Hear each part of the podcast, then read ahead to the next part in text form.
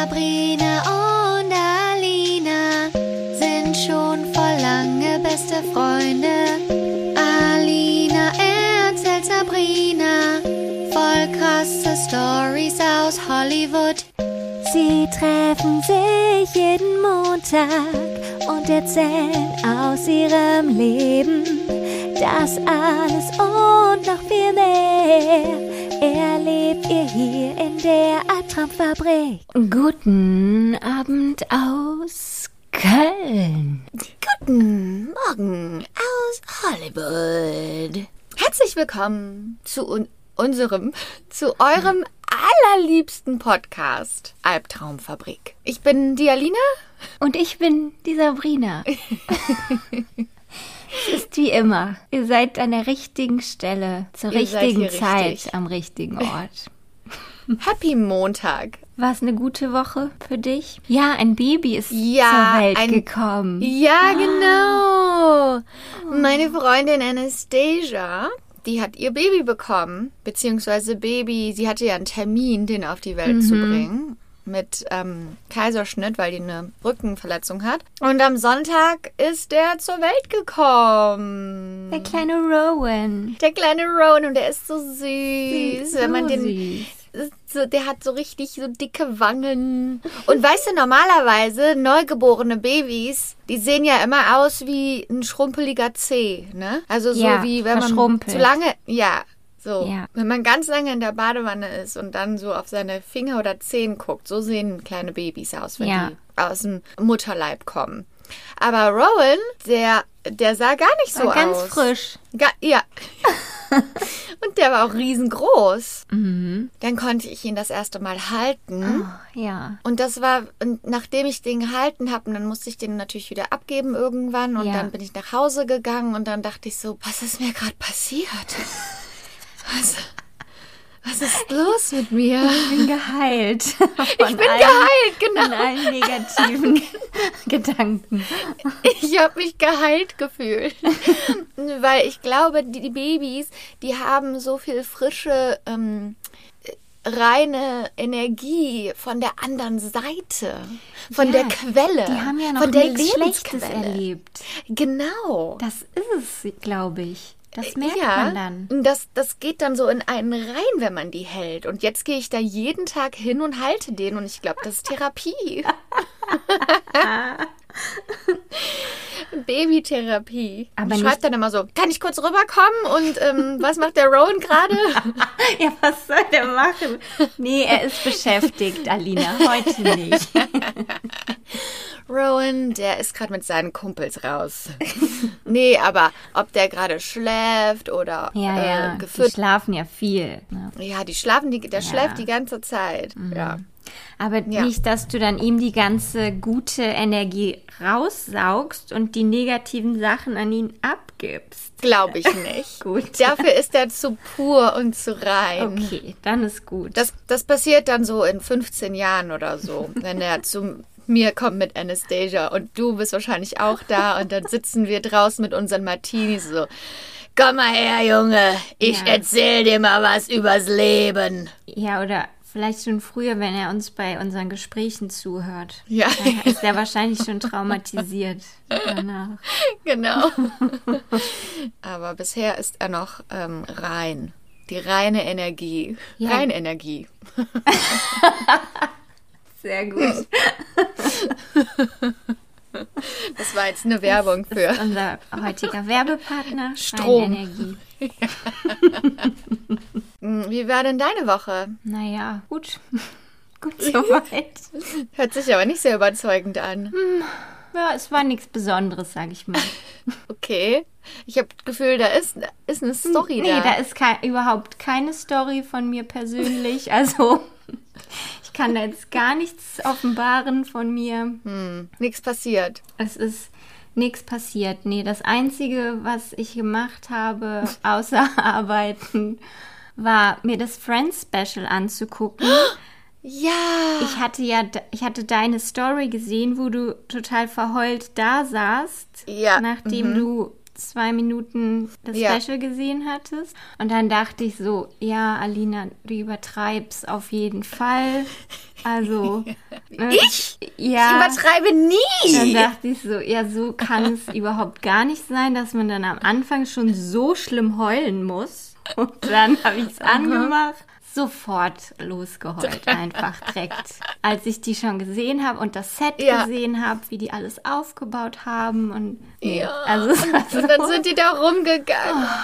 mein Herz Nostalgie. wirklich. Ja, Ja, weil wir das auch mit, weil wir das dann mit denen zusammen erleben. Die, die erleben die Nostalgie ja auch. Ja. Und das hat mich direkt in der Seele getroffen. Ja, man versetzt sich dann da rein und denkt so, wie das jetzt für Ja. die sein muss, ne? Wenn die nach so Ja. vielen Jahren dann wieder zusammenkommen und sich an die alte Zeit erinnern. Das ist so Ja. wie ein Klassentreffen oder so wahrscheinlich für die. Und du konntest ja auch nicht damit rechnen, wie sich das alles entwickelt. Und am Anfang war ja nicht klar, dass es jetzt zehn Staffeln geht und wo dann deren Karrieren auch hingeht. Das war am Anfang Ja. gar nicht klar. Aber ich fand es auch so cool, wie sie dann erzählt haben, wie jeder Einzelne gecastet wurde und Ja, welche, das war so- welche Entwicklung das so war. Oh, cool. Ich liebe auch so Behind the Scenes und Ja. die Blooper. Ja. Und ähm, wie Jennifer Aniston und David Swimmer, wie die eigentlich einen Crush aufeinander hatten und aber nie zusammen waren. Und vielleicht kommen die ja noch irgendwann zusammen. Oh, das wäre so cool. nach all der Zeit. J-Lo und Ben äh, sind ja auch wieder zusammen. Das finde ich so schrecklich. Ich fand die so ein schreckliches Paar früher. Ja, früher waren die. Das hat gar Eine nicht für mich zusammengepasst. Nee. Dass die J-Lo, die krasse mit, mit dem Normalo, sag ich mal. Also der ist ja so Ja. unscheinbar irgendwie, finde ich. ja, Ben Affleck, der war aber damals halt auch am Höhepunkt seiner Karriere, ne? Filmstar. Aber irgendwie Zumindest- passten die vom, weiß ich nicht, vom Ja, Typ irgendwas gar nicht. zusammen. Da musste er in all ihren Videos mitspielen. Ja. Und jetzt, aber glaubst du, das ist jetzt echt oder glaubst du? I don't know. Ich meine, die war doch, die war doch gerade mal einen Monat oder so oder mit Alex Rodriguez auseinander. Also die ich- waren doch jahrelang. Ich kann mir zusammen. schon vorstellen, dass die sich den dann wieder gekrallt hat. Ja, die sind beides gerade Single. Vielleicht sind die einfach nur Friends mit Benefits. Ja. ja, die waren wohl ja schon die ganze Zeit immer befreundet, ne? Also, Mhm. ich weiß es nicht, was da wirklich ist. Aber ich würde es gern wissen. Ich würde es auch gerne wissen. Also ich glaube, die Paparazzi sind dran an der Sache. Wenn da irgendwas passiert, werden wir es, wird das Internet damit überschüttet. Vielleicht kannst du mal vorbeifahren oder so. Mal gucken. Ich gehe mal lauschen. Ich halte so ein Glas draußen. Oder wie bei Bling Ring. Kannst du in die Häuser reingehen. genau. Aber ohne was peasy. zu klauen. Nur, Nein, nein. nur um zu schnüffeln. Geheimnisse klaue ich. Genau. Die Wahr ich bin hier, um die Wahrheit zu stehlen. Ich sag dann, wenn die mich erwischen, sage ich einfach nur, gebt mir die Wahrheit und ich tue euch nichts. Ja, dann hat die hab die- Mhm. Heidi noch diese Woche ähm, Germany's Next Topmodel gekürt. Ah, und? Und ähm, das diesjährige Topmodel ist Transgender. Und das finde ich ganz toll. Mhm. Also man kann ja von der Sendung halten, was man will. Und ja, da werden kleine Klar, Mädchen klar. gequält. Es ist ganz furchtbar schlimm. Aber es macht ja auch ein bisschen Spaß, das sich anzugucken. Ich gucke Ja, es ist halt Reality-TV. Das gibt's ja nur, weil die Leute das äh, verzehren. Meine Lieblingssendung ist immer, wo die ähm, umgestylt werden. Und wo Oh die ja, Heidi genau. ihnen dann Ja. die Haare abschneidet und so. die genießt das auch richtig. Ne? Genau. Ich auch beim Zugucken. Ja, das finde ich auch gut. Representation matters. Es ist wichtig für alle Jungen, die, die Transjugend zu sehen, sich selber re repräsentiert zu sehen. In, Ja, wenn es halt solche. Sendungen braucht, damit die Leute Mainstream. in der, Stadt, in der Welt stattfinden, in der Öffentlichkeit, damit solche Menschen gezeigt werden, dann ja, auf jeden Fall. Haut, haut rein. haut rein, ja. Ich habe die ganze Woche von Scientology und L. Ron Hubbard Mm. geträumt. Hat sich richtig reingezogen. Äh, ja. Ich habe da wirklich von geträumt. In allen möglichen Versionen. Also, das war immer irgendwie in irgendeiner Form in meinem Traum da. Gott, wie schlecht. Und ich, ich bin bereit, ihn abzugeben an die Welt. ja, Den Mann, diesen Mann, Lafayette. Geh aus meinem Kopf raus. weiche von mir. Elrond. Außer natürlich, vielleicht bin ich ja auch die Wiedergeburt von Elrond. Meinst du? Aber ich bin dafür ein bisschen zu früh geboren worden. Außer die haben über seinen Tod gelogen. Verschwörung. Verschwörungstheorie. Ich bin in Wirklichkeit Elron Hubbard.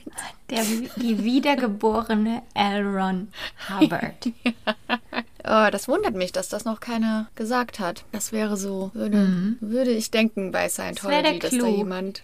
Ja. Also wahrscheinlich rufen die bald mal bei dir an. Ich sage es hier im Podcast zuerst. Mhm. Ähm, ich bin Elron Hubbard.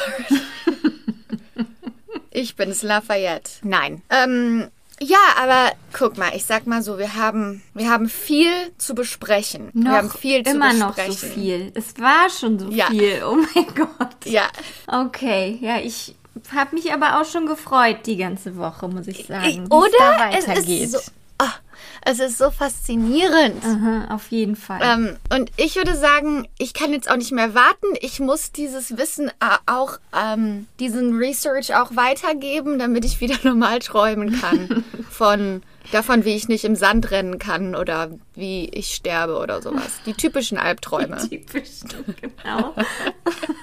Oder ich schreie und es kommt kein Ton. Ich gucke dann auch immer manchmal morgens, wenn ich wach werde und ich kann mich da noch dran erinnern, gucke ich manchmal auf dreammoods.com. Das ist so eine Was das Traumdeutungsseite. bedeutet.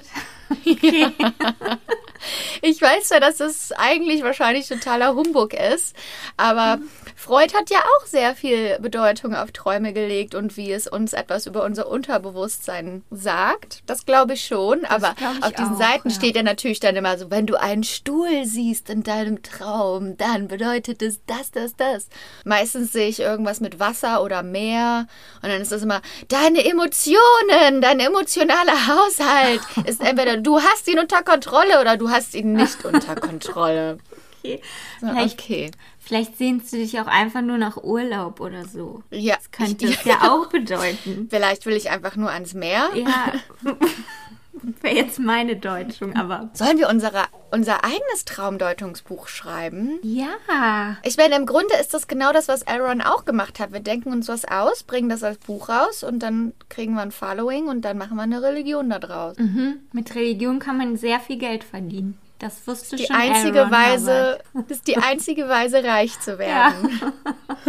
Okay, super. Genau da. Das ist unser Plan. Das ist unser Plan und um da, das genauer zu studieren, wie das funktioniert, tauchen wir jetzt darin ein, wie L. Ron Hubbard das geschafft hat. Ja, Und das wird dann unser alles. Businessplan. also, mach dir Notizen für unseren Businessplan. mit. Okay, also wenn ihr die letzte Episode von letzter Woche nicht gehört habt, würde ich jetzt an eurer Stelle einmal zurückgehen und da reinhören, weil sonst macht das alles nicht so viel Sinn. Denn letzte Woche haben wir den ersten Teil von L. Ron Hubbards Leben besprochen und heute machen wir genau da weiter, wo wir letzte Woche aufgehört haben. Also, wir waren ja gerade da. L. Ron Lafayette Ron Hubbard ist, ähm, ist einer der tüchtigsten Science-Fiction-Schriftsteller, hat sich da bereits einen Namen gemacht in der Science-Fiction-Welt. Ähm, tatsächlich hält er im Guinness-Buch der Rekorde den Rekord der meisten veröffentlichten Werke eines Autors. Er bekommt Geld von der Navy, weil er alle möglichen Krankheiten vortäuscht, die er gar nicht hat oder die er zumindest nicht im Krieg bekommen hat. Und er versucht hier und da ein bisschen Geld zu machen mit seinem Science Fiction, aber das zahlt nur einen Cent pro Wort. Und er ist mit seiner Frau Sarah, mit seiner zweiten Frau Sarah Northrop zusammen. Die sind gerade von Kalifornien nach New Jersey gezogen, wo er sich mit seinem alten Kumpel John W. Campbell wieder zusammengetan hat. Das war der Herausgeber, der ihm seinen ersten Job gegeben hat. Denn Elron ist endlich bereit, der Welt das neue Meisterwerk zu liefern. Eine neue, eine revolutionäre Technik der Psychotherapie, das aus der Asche von Excalibur entsteht. Also Excalibur war ja dieses mysteriöse Werk, das er schon mal angeblich geschrieben hat. Und dieses neue Buch, da hat er Leute schon richtig ähm, mit wild gemacht, weil es wurden Ausschnitte von seiner neuen revolutionären Theorie in Astounding Science Fiction, das war so ein, Maga so ein Pulp-Magazin, und Explorers Club Journal, das waren also alles so Science-Fiction-Magazine. Da wurden Teile davon veröffentlicht und dann haben Leute gesagt, wow, mega, das hört sich Hammer an, das wird die ganze Welt revolutionieren. Und die Science-Fiction-Community war so voll hinter dem. Weil das war auch so eine Zeit, wo die Science-Fiction-Community gesagt hat, klar, wir sind Science-Fiction, aber wir sind Ja. genauso gut. Wir sind genauso gut wie Science, weil wir haben ja auch bereits mit unseren Werken immer wieder die Zukunft hervorgesagt. Nee. Weil jetzt gibt es ja ähm, Raketen, die zum äh, Mond reisen und keine Ahnung was. So, auf jeden Fall waren die da Head over Heels. Es gab sogar einen richtigen Arzt, der da mit an Bord war, mit diesem, mit diesem neuen Research, der sich auch dafür ausgesprochen hat und gesagt hat, ja, ja, das klappt alles, das ist alles so gut. Man glaubt, dass dieser Arzt hypnotisiert wurde, um gewisse Dinge zu glauben. Also Elron konnte Leute hypnotisieren. Fun Fact, das hat er von, das hat er von seinem alten Kumpel Jack Parsons gelernt. Aber anyway, die haben sich alle zusammengeschlossen und haben gesagt, jetzt kommt das neue Megabuch, der neue Bestseller, was heutzutage, was eigentlich Selbsthilfe, eine Selbsthilfe äh, ist. Ne? Man muss natürlich auch noch mal ganz kurz daran erinnern, dass Elron überhaupt gar keine Qualifikationen hat, Psychotherapie zu revolutionieren oder ein Buch rauszubringen. Ja, eben. Der ist Schriftsteller. Mhm. Aber du weißt ja, dass er sein Leben komplett anders verkauft Ja. und dass, ne, dass die Leute denken, das ist ein Kriegsheld und der hat studiert und der hat einen PhD und der ist um die ganze Welt gereist und hat von allen möglichen Völkern und Zauberern und was weiß ich was alles gelernt. Okay, ja, gut. So. Und jetzt kommt es, das Buch, von dem ihr bestimmt schon mal gehört habt, wenn ihr irgendwas über Scientology wisst. Dianetics, The Modern Science of Mental Health. Die moderne Wissenschaft der psychischen Gesundheit. Jetzt, wir sind gerade im Jahre 1950. Da kommt auch seine Tochter, die er bekommt, mit Sarah auf die Welt. Ähm, also einfach nur kurze Information. 1950 ist quasi ein gutes Jahr für Elron. Er bringt sein Meisterwerk raus. Und, warte kurz. Sarah Du gebärt seine aus und ich muss mir- meine Jacke muss, an. ja. oh, mir ist heiß, ey. Ist, ähm, also Dianetics wird bis heute als die Anfänge von Scientology angesehen. Ist natürlich noch nicht Scientology, aber darauf baut sich ab jetzt alles auf, wie du sehen wirst. Ist alles Okay. quasi eine Erweiterung von Dianetics und von L. Ron Hubbards Kopf. Alles, was in seinem Kopf entsteht, ist am Ende Scientology. Hier ist kurz zusammengefasst, worum es in Dianetics geht. Okay? Also, laut Dianetics gibt es zwei Seiten des Verstandes. Die analytische Seite, auf der Seite ist alles perfekt und alles gut. Und das reaktive Bewusstsein. Dort sitzt unsere Angst, euren, unsere Neurosen, unser Trauma, jegliche Krankheiten, Depression, alles, was uns irgendwie unglücklich macht. Was natürlich auch dann wiederum psychische Krankheiten, die dann wieder körperliche Krankheiten hervorrufen. Weswegen er sagt, dass mit Dianetics kann man das alles heilen. Also eigentlich kann man alles heilen mit Dianetics. Alle körperlichen Krankheiten. Ähm, wo kommen diese ganzen Ängste, Neurosen, Depressionen, Trauma, wo kommt das alles her, was in unserem reaktiven Bewusstsein sitzt? Das sind so, sogenannte Engramme, Engrams, heißt doch auf Deutsch Engramme, also es ist einfach ein ausgedachtes Wort eigentlich, die in unserem Kopf verursacht werden, die dort quasi sitzen und diese ganzen Dinge verursachen. Und diese Engramme, die bekommt ein Mensch eigentlich nur, wenn er nicht bewusst ist oder wenn er schläft oder wenn er noch nicht geboren ist. und das Alles Ziel, falsch. Es ist, es ist auch, es, es wird auch, also macht euch keine Sorgen, falls irgendwas keinen Sinn macht für euch. Das ist so mit Dianetics und mit Elron. Ich werde auch direkt, ich werde auch direkt sagen, dass je weiter es geht mit Dianetics und später Scientology, das ist alles gewollt, dass das quasi fast unverständlich ist. Aber okay. So, jetzt haben wir diese Engramme und das Ziel von Dianetics ist, dass man durch das sogenannte ähm, Auditing rausfindet, wo, warum ist dieses Engramm da? Wo ist dieses Engramm entstanden? Durch Fragen stellen. Also man stellt immer wieder neue Fragen, Fragen, Fragen. Sagt man, ja, hier, dann war da was, dann war da was, dann war da was. bis hin, bis man im Mutterleib war. Okay? Ja, okay. Dann findet man irgendwie raus, okay, da ist das Engramm im Mutterleib entstanden, durch Fragen, durch Auditing, bla bla bla. Und dann bewegt man das Engramm vom reaktiven ähm, Bewusstsein zur analytischen Seite des Verstandes und dort wird es dann zerstört. Ah ja, okay. Und wenn man alle Engramme gefunden, rübergeschoben und zerstört hat, dann hat man den Status, den man bis heute noch kennt, clear. Dann Cool. ist man clear. Und wenn man clear ist, dann hat man auch gleichzeitig einen höheren IQ und man hat, man hat perfektes Erinnerungsvermögen. Man kann sich an alles erinnern. An Depression ist geheilt. Das kann man durch Dianetics schaffen. Okay. Okay, ja. Also ist ein bisschen Kuku, aber hört sich auch ein bisschen so an, als würde der einfach die typische Psychotherapie von Freud oder Jung einfach neu verpacken Mhm. und sagen, okay, hier ist eine neue Art und Weise, wie man das verpacken kann. Ja, ich tue die- jetzt so. Die hatten nicht ganz recht, die anderen. Die waren schon auf einer Die guten waren auf Spur. einem guten Weg, aber ich habe das noch mal genauer recherchiert. Genau. Und hier ist was, wie es wirklich Aha. ist. Hm? es beruht auf keinen Fakten, also es werden keine In keinem dieser Bücher werden irgendwelche Beweise geliefert, sondern Elron sagt immer, es ist sein Research, den er natürlich hauptsächlich macht, indem er selber Dianetics anwendet. Ja. Und, Selbstbehandlung und sind halt seine Genau. Mhm. Erlebnisse, die er da. Kann er ja nichts für, wenn, wenn das halt so er, erfahren hat, dann Ähm, muss das ja stimmen. Also wir sagen ja, okay, wir sehen hier teil, teilweise Freud und keine Ahnung, ähm, Freud, Pavlov, Jung, diese ganzen Leute, die Psychothera mit Psychotherapie rumgespielt haben. Aber laut Dianetics sind Psychologen und Ärzte jeglicher Art, die also schreckliche Menschen. Die arbeiten gegen einen, die wollen einen krank halten, die arbeiten nur dar dadurch, dass ähm, die Pharmaindustrie Geld macht. Ja, ja. Und also alle Ärzte und Psychologen sind der Feind, weil er wusste natürlich, wenn dieses Buch rauskommt, dass die offiziellen Mediziner und Psychologen das ablehnen werden und vielleicht sagen werden, ähm, nee, gibt's eigentlich keinen, stimmt nicht.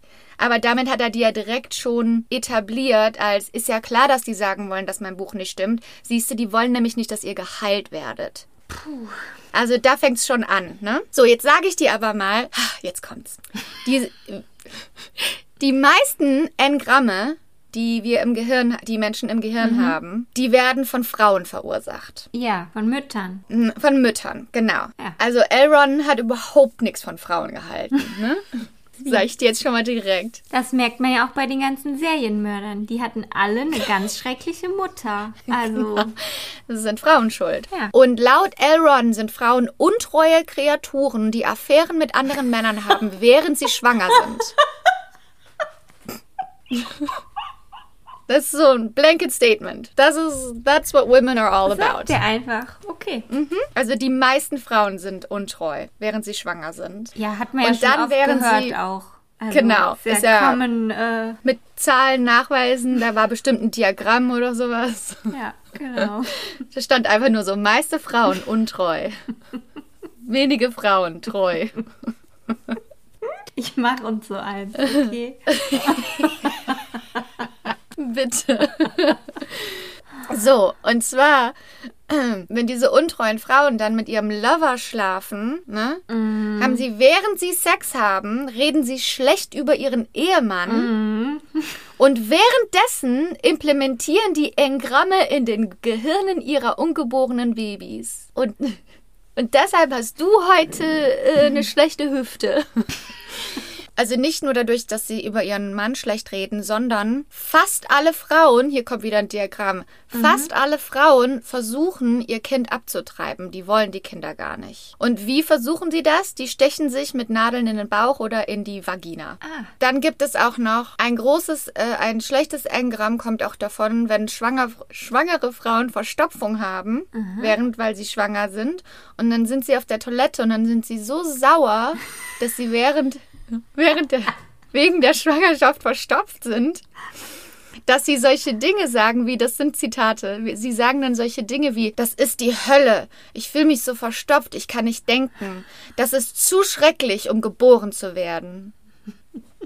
Und dadurch entsteht ein Engramm im Gehirn. Des Babys. Das klingt durchaus plausibel, wenn du mich fragst. Mhm. Das ist so. Jetzt wissen wir, womit wir es hier zu tun haben. Übrigens, die Tatsache, dass Psychologen und Ärzte äh, von Dianetics als schlecht dargestellt werden, war später, das kommt später wieder zurück in Scientology, war der Grund, warum Nicole Kidman, ein großer Teil des Grundes, warum Nicole Kidman und Tom Cruise sich getrennt haben, weil Nicole Kidmans Vater ist einer der bekanntesten, ein sehr bekannter und erfolgreicher Psychologe in Australien und der wurde dann als äh, SP erklärt, also als Feind von Scientology. Und äh, Tom Cruise hat sich für Scientology und nicht für die Familie von Nicole Kidman entschieden. Und anyway. So, das Buch kommt jetzt auf den Markt in den 50ern und ist sofort ein Bestseller. Das verkauft innerhalb der ersten paar Wochen 55.000 Kopien und ist auf der äh, Bestsellerliste der LA Times. Innerhalb von kürzester Zeit ähm, entstehen 500 Dianetics-Gruppen im ganzen Land. Kleine Gruppen, die sich bilden, wo Leute das Buch lesen und sich selber gegenseitig auditen. Jetzt zu dem Zeitpunkt kann man das noch selber machen mit dem Auditen. Aaron Hubbard reist auch ums Land und gibt Vorträge und nimmt auch, also die Leute zahlen viel Geld dafür, um von ihm zu hören und von ihm zu lernen, wie man dieses Auditen macht. Dann macht er sein erstes großes Center auf in New Jersey, das Research Center. Und dort kann man hingehen und trainiert werden, um ein professioneller laut Dianetics Auditor zu werden, damit man andere Leute mit Dianetics heilen kann. So, jetzt fängt es an mit der Geldmacherei. Also fast nur drei Monate, also das ist sofort ein Erfolg, aber fast nur nach drei Monaten macht Aaron was, was nicht so toll ist, beziehungsweise was den Erfolg so ein bisschen abebben lässt. Im Los Angeles Shrine Auditorium gibt er, plant er eine riesengroße, einen riesengroßen Vortrag. Denn er wird der Welt die erste Person zeigen, die clear ist, laut, äh, laut Dianetics. Gänsehaut. Eine Frau namens Sonja. Riesengroß. Die Leute zahlen viel Geld, um hier dabei zu sein. Wow. Die glauben, das ist jetzt die Revolution, Revolution der Welt, okay, der Psychotherapie. Und diese Frau kommt raus und die sagt so, meine Nebenhöhlen sind klar, seit ich mit Dianetics gemacht habe. L. Ron hat's geschafft, dass ich gesund bin. Okay, und das Publikum war so, okay Enttäuscht. war nicht, war nicht interessiert und Elron hat es gemerkt. Er war gerade dabei, das Publikum zu verlieren. Und dann hat er den Fehler gemacht und gesagt, okay, wir nehmen jetzt Fragen vom Publikum an, weil er wollte das wieder umdrehen. Aber die Leute, die waren, die haben Dynetics gelesen und die wussten, wenn man clear ist, muss man auch perfekte, perfektes Erinnerungsvermögen haben. Und dann haben die so, dann haben die so Fragen an Sonja geschrien wie, was hast du zum Frühstück gegessen am 3. Oktober 1942? Sehr gut. Oder was steht auf der Seite 142 von Dianetics? Und die konnte gar nichts beantworten. Die sind schlau, Und dann hat die einer- Leute. Und dann hat sich Elron so umgedreht und dann hat einer geschrien, schnell, was ist die Farbe von Elrons Krawatte? Und nicht mal das wusste sie. Also die Vorführung war eine Totalkatastrophe. Heutzutage, wenn sowas passieren würde, dann. Jemand Ja, hätte das aufgenommen, genau. das wäre auf YouTube, dann. Aber Dann, Er damals. hat versagt, aus, Ende, Ja. Mhm. gestorben. Ja, damals war das so, ja, okay, ein kurzer Bump in the Road, war nicht so gut, konnte die Leute nicht überzeugen. Aber danach ging es eigentlich weiter, weil die Leute, die es nicht mitbekommen haben, haben immer noch an Dianetics geglaubt und innerhalb von kurzer Zeit, vor ein paar Monaten, hatte er Büros in New York, DC, Chicago, Honolulu und auch in Kalifornien. Also das Geld kommt rein, das Problem ist aber, dass Hubbard überhaupt gar nicht mit Geld umgehen kann. Gar nicht. Der zahlt auch von Anfang an keine Steuern. Gar nicht.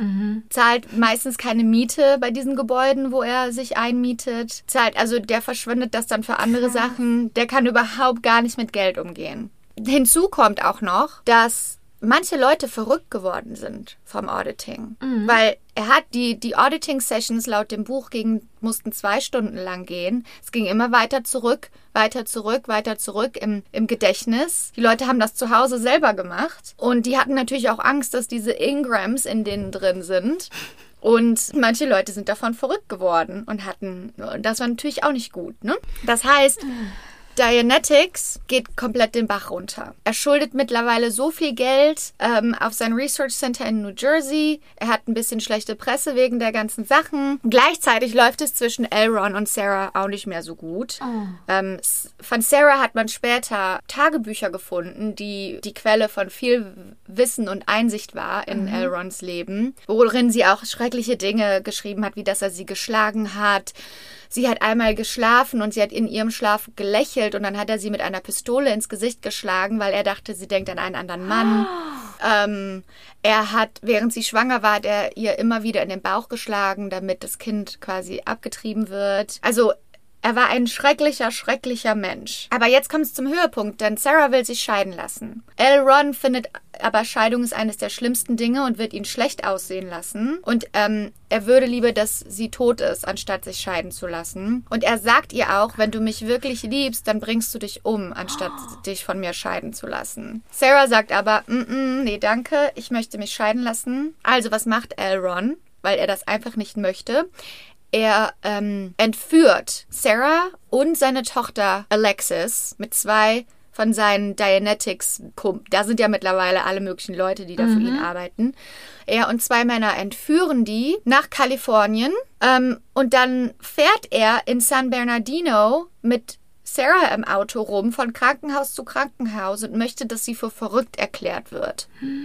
Das macht aber kein Krankenhaus. Also lässt er Sarah wieder frei, aber er entführt Alexis, die Tochter, nach Kuba.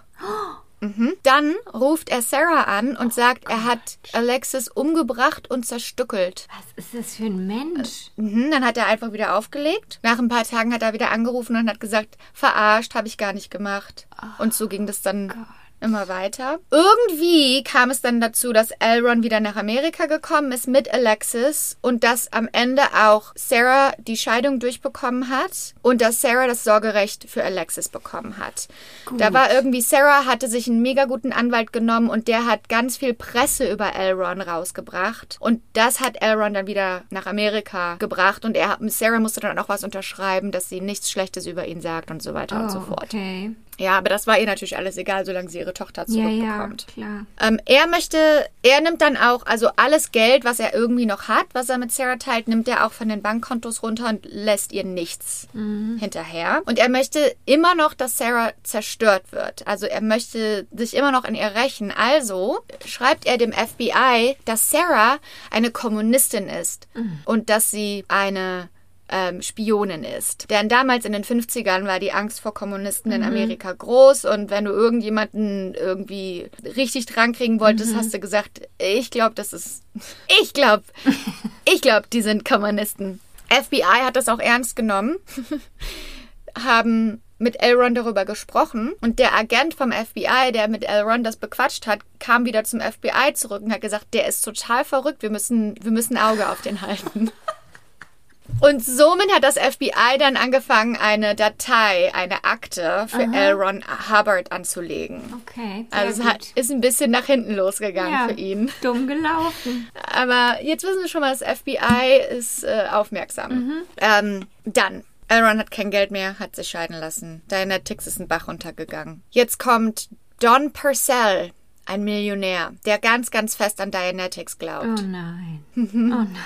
Und der sagt, ey, Lafayette, ich gebe dir das ganze Geld, damit wir das wieder revampen, Fehler. damit Dianetics weitergeht. Großer Fehler. Weißt du, es gibt so viele Sachen in der Geschichte, wären die einfach nicht passiert von anderen Leuten oder Instanzen, dann wäre Scientology heutzutage Ja. nicht, was es ist. Ja. Jetzt kommt Don Purcell, Millionär, gibt Elron ganz viel Geld, Dianetics geht weiter und damit schreibt ähm, Elron das zweite Buch, das zu dieser Dianetics-Familie gehört. Das heißt Dianetics Science of Survival. Und darin nimmt er quasi, was wir bereits schon wissen, und führt es etwas weiter. Und so ist das mit Elron. Er nimmt quasi immer das, was er schon hatte, er findet was Neues dazu und so wird das Konzept immer größer und die Leiter zum Clear wird immer länger, weißt du? Ja, ja, ja. So. Genau, dass man es ja nicht äh, be belegen kann, ne? das Genau. Äh, Ja. So, in diesem zweiten Buch, äh, Science of Survival, damit macht er auch wieder ein neues, eine neue Foundation auf, diesmal in Kansas. Und in diesem Buch wird die sogenannte Tone Scale vorgestellt, also eigentlich eine Tonleiter. Da geht's von minus 40 bis 40 und die Zahlen beschreiben äh, Gemütszustände oder äh, je nachdem, wo du auf dieser ähm, Tonleiter bist, so überlebensfähig bist du. Und das macht eigentlich nicht so richtig wirklich Sinn. Also zum Beispiel minus 40 ist Total Failure und 0 ist tot. Also Total Failure ist schlimmer als tot zu sein. Und zum Beispiel minus 8 ist Hiding, Verstecken. Also es macht keinen Sinn. Also wenn man versucht, das zu verstehen, das sind einfach nur so, hat Elrond gesagt, das hier sind die, das hier ist die Scale. Und je nachdem, wo ihr da drauf seid, kann ich mit Dianetics euch helfen, dass ihr weiter hochkommt, weiter hochkommt, weiter hochkommt. Und bei 40 ist man dann clear. Clear. Genau. Aber zum Beispiel andere Zahlen sind Fear, Anxiety. Und das ist nicht alles nur also minus 40, minus 39 und so weiter, sondern da sind dann so 0,3, 0,8. Also total all over the place, macht gar keinen Sinn. Bis heute in Scientology ist 1,1. Also die sagen zum Beispiel oft sowas wie, he has gone one- 1.1. Das heißt Covert Hostility, also jemand, der freundlich zu dir ist, aber dir dann in den Rücken sticht. Ja. Und weißt du, was auch 1,1 ist? Schwul sein. Oh. Und hier sieht man, in Dianetics hat man gesehen, wie er Frauen hasst. In, Di in Signs of Survival sieht man, wie homophob Scientology oder homophob L. Ron Hubbard ist. Weil er sagt, also alles, was unter zwei ist auf dieser Scale, sollte keine Grundrechte bekommen und mit allen Mitteln zerstört werden. Also jeder, der nicht über einer zwei ist, hat nicht das Recht auf irgendwas. Das heißt, das Ziel ist es, über zwei zu kommen. Das heißt, theoretisch ist das eine Therapie, um nicht mehr schwul zu sein. Unter anderem. Ähm, also wie gesagt, ganz toller Typ. Es ist natürlich auch wieder so, dass das ganze Buch, also Leute, die das versucht haben zu lesen, die sagen, "Ah, da kommst du irgendwie ins dritte Kapitel oder so und da macht überhaupt nichts Sinn. Das soll aber so sein, weil dann kann L. Ron Hubbard sagen, ich habe die Antworten und du kannst die Antworten nur bekommen, indem du in meinen Club kommst und äh, für Auditing zahlst und dann werde ich dir die Antworten nach und nach geben. Ne? Alle möglichen Leute kommen zu diesem neuen Center, das er in Kansas gebaut hat, weil sie von ihm lernen wollen, weil sie da was bezahlen wollen, keine Ahnung. Unter anderem auch Mary Sue, die zu der Zeit 19 ist. Wir sind jetzt immer noch in den 50ern. Elron ist mittlerweile Mitte 40. Und Mary Sue und Elron, they hit it off. Und kurze Zeit später heiraten Mary Sue und Elron auch. Und das ist nun seine dritte Frau, die er haben wird bis zu seinem Ende. Okay. Die auch später für ihn in den Knast geht und ihn eigentlich nicht mehr viel sieht am Ende. Aber dazu kommen wir später. Oh, Mary Sue. Ah, jetzt kommen wir äh, in diesem in diesem Revival von Dianetics, in diesem Science of Survival, sagt Elron auch, wisst ihr noch, im letzten Buch habe ich gesagt, dass die frühesten Ingrams, die man haben kann, im Mutterleib entstanden sind. Jetzt habe ich aber mehr Research gemacht und jetzt habe ich ge gelernt, dass man auch Ingrams von früheren Leben haben kann in sich drin. Ja, jetzt sind wir da angekommen. Ja. Denn irgendwie äh, sind wir von Leben zu Leben zu Leben gegangen, seit Millionen von Jahren und man kann aus früheren Leben immer noch Ingrams in sich tragen und um die zu finden, braucht man Dianetics und Auditing. Ähm, das heißt natürlich, selbst wenn du jetzt vorher schon Kurse gemacht hast, um bis zum Clear zu kommen, musst du jetzt quasi die Kurse nochmal machen, weil, ähm, weil du ja die, die neuen Ingrams gar nicht gefunden hast Ja, dadurch. genau. Ne? Ja. Kaching, kaching, kaching.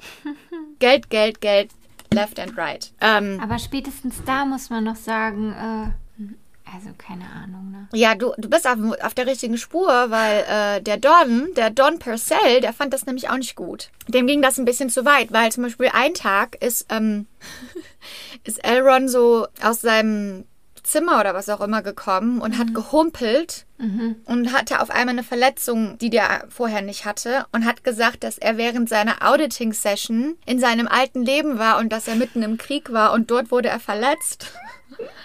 Und, das, und deshalb war er jetzt am Humpeln und das war quasi der Beweis dafür, dass, ne? Ja, genau. Und dann hat der Don Purcell gesagt, hör mal, also äh, da bin ich eigentlich raus aus der Nummer. Das macht jetzt keinen Sinn mehr für mich.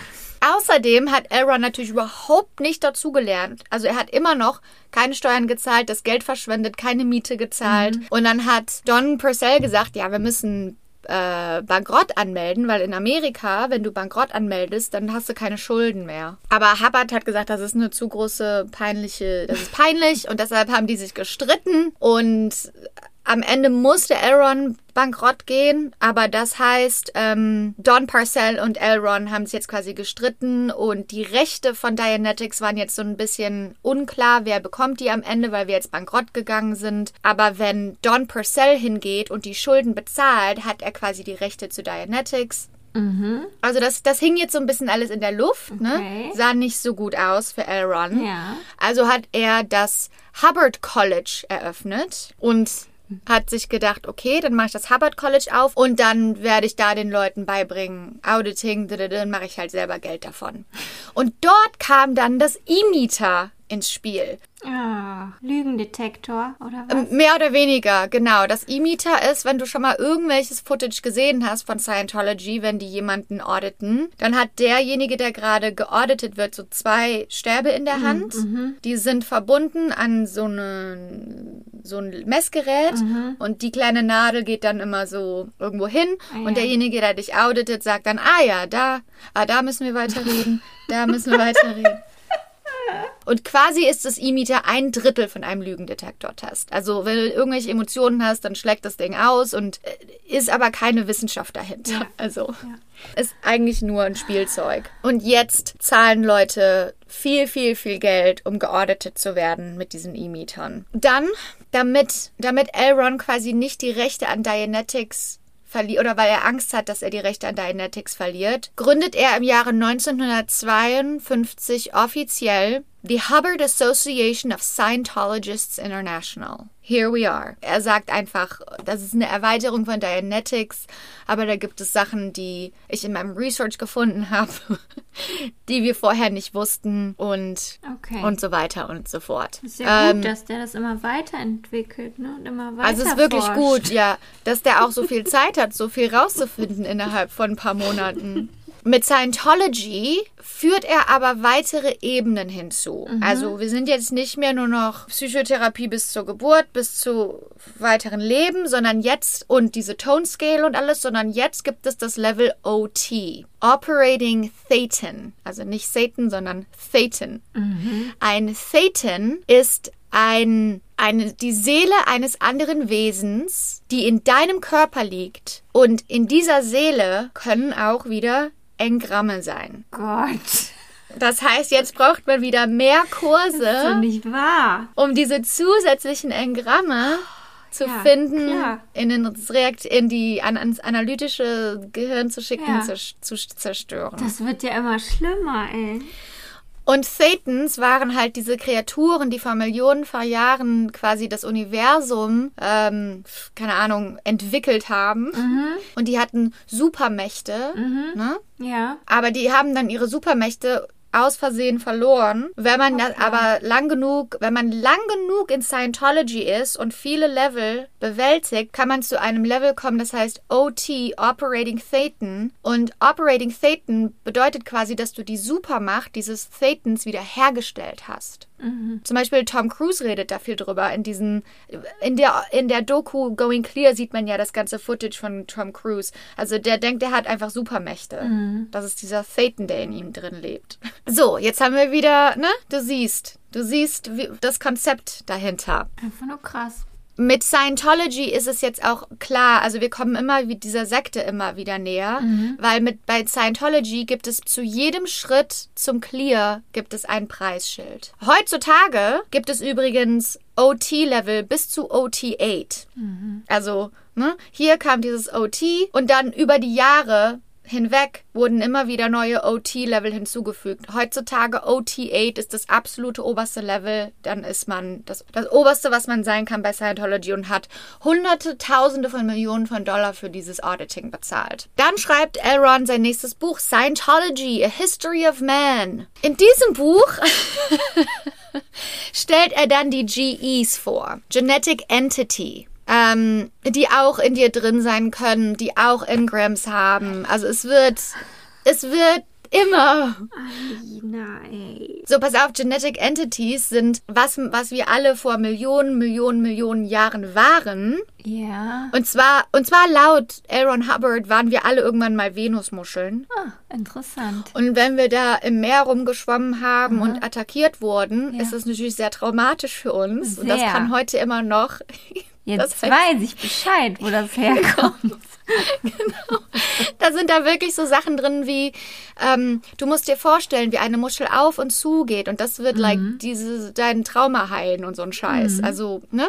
Es wird immer mehr Kuckuck, aber irgendwie wird die Anhängerschaft, die Anhängerschaft von Scientology, die wächst immer mehr, obwohl das alles so total fucking crazy ist. Ja, wahrscheinlich denken die sich auch, gut, okay, jetzt bin ich schon so weit gekommen, jetzt kann ich nicht aufgeben. Genau. Bis zum Clear. Ganz genau, das ist das Konzept dahinter. Und weil du natürlich so viel Geld da rein investiert hast. Ne? Du Ja, sonst wäre es ja also- verschwendet, wenn du dann aufhörst. Genau. Ja. Wirklich, bis du zum OT kommst, hast du Hunderte von Tausende von Dollar Das bezahlt. ist so perfide, also Und was L. Ron natürlich auch etabliert mit diesem ganzen OT, äh, 1.1, ähm, GE, das ist jetzt so, wenn du in Scientology bist, du hast, die haben ihre eigene Sprache. Mhm. Weil niemand, der nicht in Scientology ist, wird das verstehen. Ja. Und irgendwann wirst du noch mit denen reden, die in Scientology sind. Mhm. Also es ist ein, klassische, ein klassisches Tool von Sekten. ja, du ähm, schottest quasi so die Leute ab, ne, von der Mhm. Gesellschaft, vom Rest. Ja.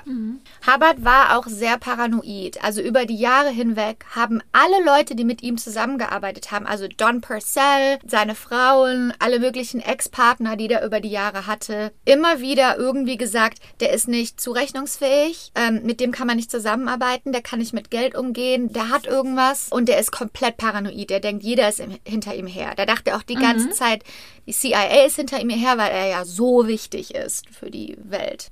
Anyway. Aber mich erinnert das wirklich sehr an diese Verschwörungstheoretiker, Mhm. wie auch wie bei Xavier Naidu oder Attila Hildmann. Und die haben ja auch so viele Anhänger, obwohl die irgendwie, also du Mhm. Ja. merkst, da ist offensichtlich was nicht in Ordnung. Ja, Also ich finde das so krass. laut Actual Research, die Leute, die Sekten beitreten oder Kults beitreten, das sind Leute, das können auch mega schlaue Leute sein, sieht Auf man ja mit Fall. Scientology, aber die treten bei, wenn die an einem Low-Punkt in ihrem Leben sind. Die sind irgendwie ganz unten oder kommen aus einem tragischen Erlebnis raus oder einem Verlust und die suchen Zugehörigkeit, die suchen den Sinn des Lebens und da kommen diese Sekten rein und sagen, hier hast du ein Zuhause und hier ist eine neue Idee, wie wär's denn hiermit?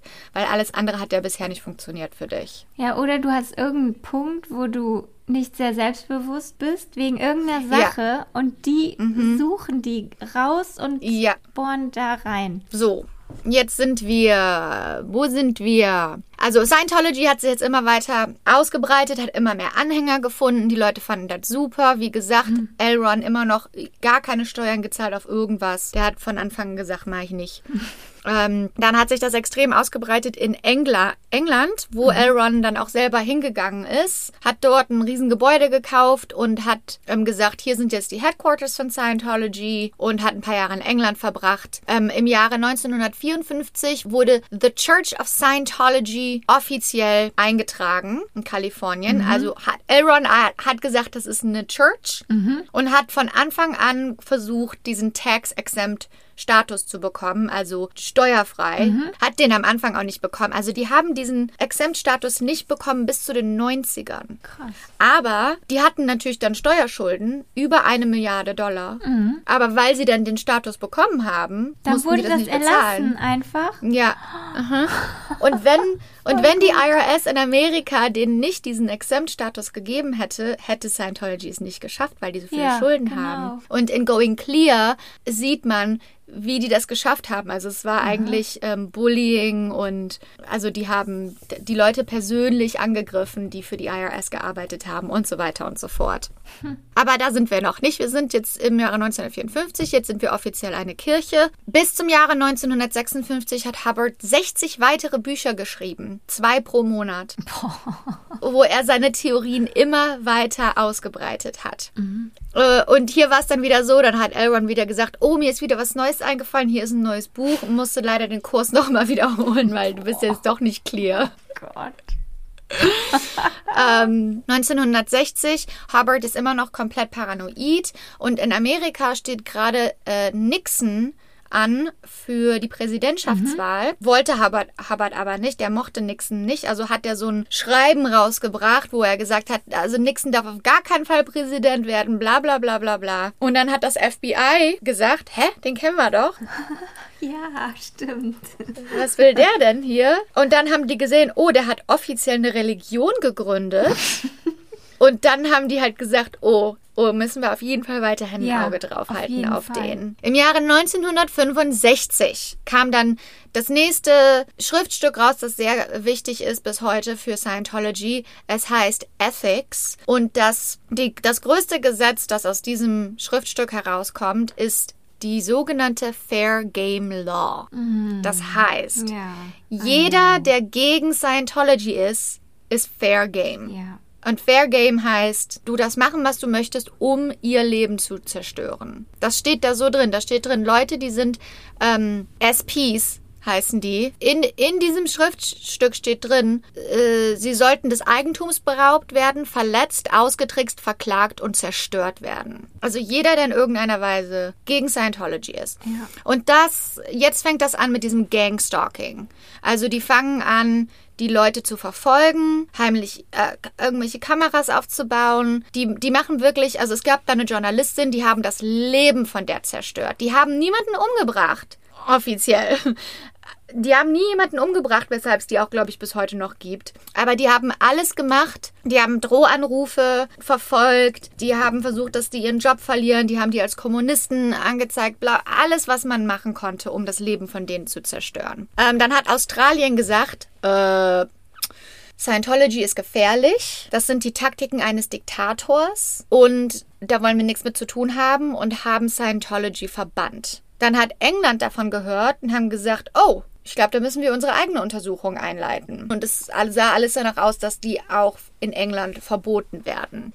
Elron hatte auch äh, ein bisschen Bad Publicity gerade wegen irgendwas, was er wieder gemacht hat. Und in den 60ern hat die IRS, also das ist hier das Amt, das für die Steuern zuständig ist, haben gesagt, hör mal, äh, hier, der hat noch nie Steuern bezahlt. Dann haben die ähm, angefangen, eine Untersuchung in ihn einzuleiten. Also es ging gerade von allen möglichen Seiten, haben die angefangen, auf Elron zu gucken. Und dann hat er gesagt, ja, wie mache ich das jetzt? Ich weiß, ich gründe die Sea Org und gehe auf ein Schiff mit meinen Anhängern und äh, reise das Meer herum, weil auf dem Meer können die mir nix. Aber jedenfalls ähm, hat er gesagt, bevor ich gehe aufs Meer, ähm, muss ich noch ein Schreiben rausbringen, ein Policy Letter. Und er hat gesagt, bevor ich mich jetzt erstmal absetze für ein paar Jahre, ist hier noch Keeping Scientology Working. Das, das gilt bis heute noch an Scientology. Das heißt KSW1. Und da hat er zehn Punkte beschrieben. Und hier sieht man jetzt wirklich, wie gefährlich Scientology ist, weil es sagt quasi, man muss die Scientology-Kurse machen, man muss die Scientology-Kurse erfolgreich abschließen. Und wenn man, also quasi, wenn man irgendetwas von diesen Punkten nicht macht, kann man bestraft werden. Man muss jeden berichten, der in irgendeiner Weise Zweifel gegen Scientology ausdrückt. Man darf an nichts anderes glauben, nur Scientology. Ähm, zum Beispiel Penel Penelope Cruz war in Scientology und als sie gelernt hat, sie muss, sie ist aber auch äh, Buddhistin und dann hat sie gesagt, ja, nee, ihr könnt mich mal, ich darf an das glauben, was ich möchte. Aber Scientology wollte, dass sie alle anderen Glaubensrichtungen ablegt, ablegt und dann hat Penelope Cruz gesagt, bye bye. Jeder, der gegen Scientology ist, muss zerstört werden.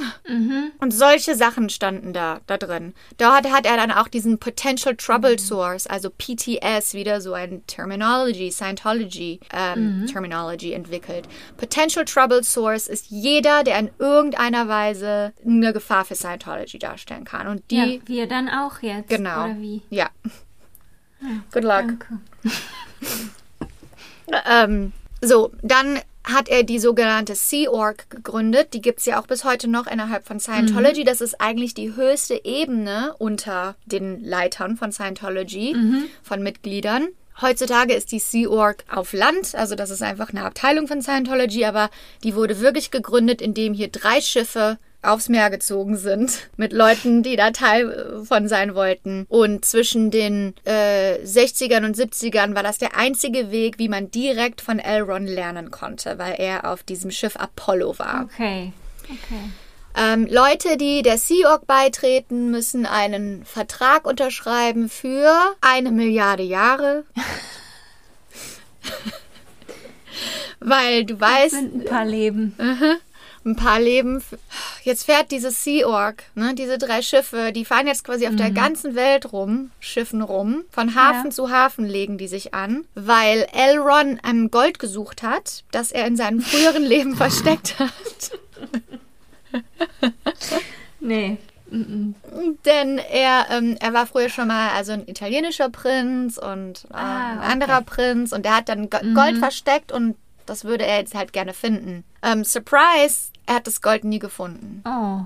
Aber die Sea Org-Member, die haben gesagt, nö, da, da bleiben wir dabei. Diese Sea Org-Member, die haben eigentlich nur gearbeitet, 10 bis 12 Stunden am Tag. Das war so ein, waren so ganz alte, ekelhafte Schiffe. Die mussten komplett restauriert werden. Und gleichzeitig mussten sie diese Kurse machen, dieses Auditing und also komplettes Brainwash-Programm, ne? Und dann hat Elrond Strafen eingeführt. Und diese Strafen, die konnte er also eigentlich für alles Mögliche aus, ausgeben, weil du weißt ja, dieses, dieses Dokument, das ist sehr vage. Also du musst Auditing machen, du musst es erfolgreich machen. Der kann dann eigentlich be bezeichnen, ob man erfolgreich ist oder nicht. Und eine dieser Strafen war, über Bord geschmissen zu werden. Nein. Mhm, Also da ist niemand gestorben, aber die sind als Strafe über Bord geschmissen worden und mussten dann ihren Weg wieder aufs Schiff finden. Und es waren und es waren nicht nur junge Spunde in der Sea Org, also da war auch wirklich Ja. mal ein Fall, da hat er eine Frau, die war in ihren 70ern, die war ganz krank, die hat gebettelt, Lärm, hat er die über die Bord. Arme. Mhm. Ja, und so wurden die dann bestraft. Dann Was ist das für ein Mensch? äh, ey? Und, und dass diese Anhängerschaften, die alle so, okay, Ja. cool, ich bleib immer noch dabei. Mhm. So, dann hat er die Messenger eingeführt, die es auch bis heute noch gibt in Scientology. Was ist das denn jetzt? Messenger, das sind die, die direkt unter ähm, Elron arbeiten und die quasi Okay. für ihn Com äh, Commands austragen, die dann zu den Leuten gehen und sagen, so und so und so und so, die quasi für Elron alles machen. Die Messenger waren 11- bis 13-jährige Mädchen. Was? Das hat er sich ganz bewusst ausgesucht, weil ähm, seine Inspiration war Hitler. Oh nein. Weil er von Hitler wusste, dass ähm, wenn die noch jung sind und wie vom Bund der deutschen Mädchen, hat er gesagt, dann kann man die so richtig formen, wie man die wie man das haben möchte, wie die sind. Die fangen an, genau wie er zu sprechen. Die fangen an, die sind so richtig gemein. Und die, die, die Leute in der Sea Org haben mehr Angst vor den Messengern als vor L. Ron Hubbard. Und das, sind alle so lustig. das sind alles so Teenager-Mädchen, die so richtig krass, die der so richtig geformt hat. Das sind so richtige, vor denen hat jeder Angst, ne? Die lau es läuft auch immer ein Mädchen neben ihm her mit einem Aschenbecher, weil er immer am Rauchen ist. Also die sind, das sind so seine Minions, weißt du. Er hat auch diese Messenger, die waren ihm wichtiger als seine eigenen Kinder. Da war mal ein Fall, da wollte, musste er seine Tochter, musste er seiner Tochter irgendwas sagen. Also die, der hatte mit Mary Sue noch vier weitere Kinder über die Zeit. Die waren da mit ihm auf dem Schiff. Und ähm, einmal hat er einem von diesen Messenger Girls gesagt, geh meiner Tochter das und das als Strafe sagen und spuck ihr ins Gesicht. Mhm. Also, so, äh, das heißt, die sind jetzt hier schwubbeldiwupp von, von Land zu Land gefahren. Während er in der Sea Org war, war Dianetics immer noch mega erfolgreich und Scientology hat sich über drei Kontinente ausgebreitet. Aaron hat auch die Rechte an Dianetics wieder zurückbekommen. Also Don Parcell hat irgendwann aufgegeben, der Millionär. Das heißt, Aaron gehörten jetzt Dianetics und Scientology. Der hat Geld bekommen aus allen möglichen Quellen. Ne? Der ist jetzt also richtig gut dabei. Was der immer versucht hat bei den Ländern, ist, der hat da angedockt und dann hat er dann hat er versucht, mit den Ländern einen Deal auszuhandeln. Und zwar hat er gesagt, Scientology, ich, ich gebe euch Scientology, das wird eure neue Staatsreligion, das werden wir hier allen beibringen, das wird alle heilen. Dafür gebt ihr mir einen Sitz in eurem Kabinett oder in eurem ne, Staat. Und dann war sein Plan, dass er dann irgendwann quasi Präsident des Landes wird. Also er hat wirklich gedacht, dass er mit Scientology ein ganz Länder? ein Scientology-Land Er wollte einfach nur ein Land, das er übernehmen konnte, wo er Präsident werden konnte. Die Länder haben aber halt gesagt, nee, danke. Nee, danke. Komisch, ne? Warum die es nicht angenommen haben. Ah. Im Jahre 1966 hat er, ist er zurückgetreten als Präsident von Scientology, weil er gesagt hat, die Organisation ist bereits so etabliert, dass die ohne ihn weiter gemanagt werden kann. Er war aber natürlich immer noch so der, der, der Gott von Scientology. Ne? Ähm, eines Tages, während sie mit den Schiffen rumgeschiffert sind, kam Elron aus seinem Kabinchen raus und hat gesagt, dass sein Rücken gebrochen ist und dass er alle möglichen Verletzungen hat, weil während einer Auditing-Session musste er durch eine Feuerwand und ähm, er hat also was ganz Krasses erlebt und er hat OT3, ähm, also das Level OT3 entdeckt. OT3, das gibt es auch heute noch. und zwar ganz kurz, was Harvard jetzt entdeckt hat über die Thetans, ist, ähm, ist ganz krass. Und zwar ähm, gab es vor 75 Millionen Jahren einen intergalaktischen Kriegsgott, der heißt Sinu. Und der hat, dem gehörten 26 Sterne und 76 Planeten, unter anderem der Planet Erde. Der hieß aber damals Tijiak. Die Planeten waren alle überbevölkert. Und dann hat er die, und auf dem Planeten sah es zufällig genauso aus wie in den 90ern, wie in den 50ern in Amerika. Also die Autos sahen genauso aus und die Busse und die Menschen. Und dann hat dieser Kriegsgott Sino, hat ähm, diese ganzen, also ganz viele Menschen quasi irgendwie gelockt und dann hat er die entführt auf den Planeten Tijiak, also Erde, und hat die in Vol Vulkan, äh, Vulkan, Vulkane geschmissen. Und dann haben die Bomben in die Vulkane geschmissen, um die zu töten. Und dabei sind die Seelen von den Menschen, die Thetans, haben sich von den Körpern getrennt. Dann hat Sino die Seelen eingesammelt und hat die alle in ein Kino gesetzt. Kino. Und hat denen einen ganz langen. da auch. Ja, Kino. hat die hat den einen ganz langen Film gezeigt, wo ähm, in diesem Film ist ähm, also eigentlich ganz cool, weil in diesem Film waren schon die ganzen Sachen drin, die er heute als schlecht empfindet, die katholische Kirche und sowas. So wurden diese Thetans quasi gebrainwashed.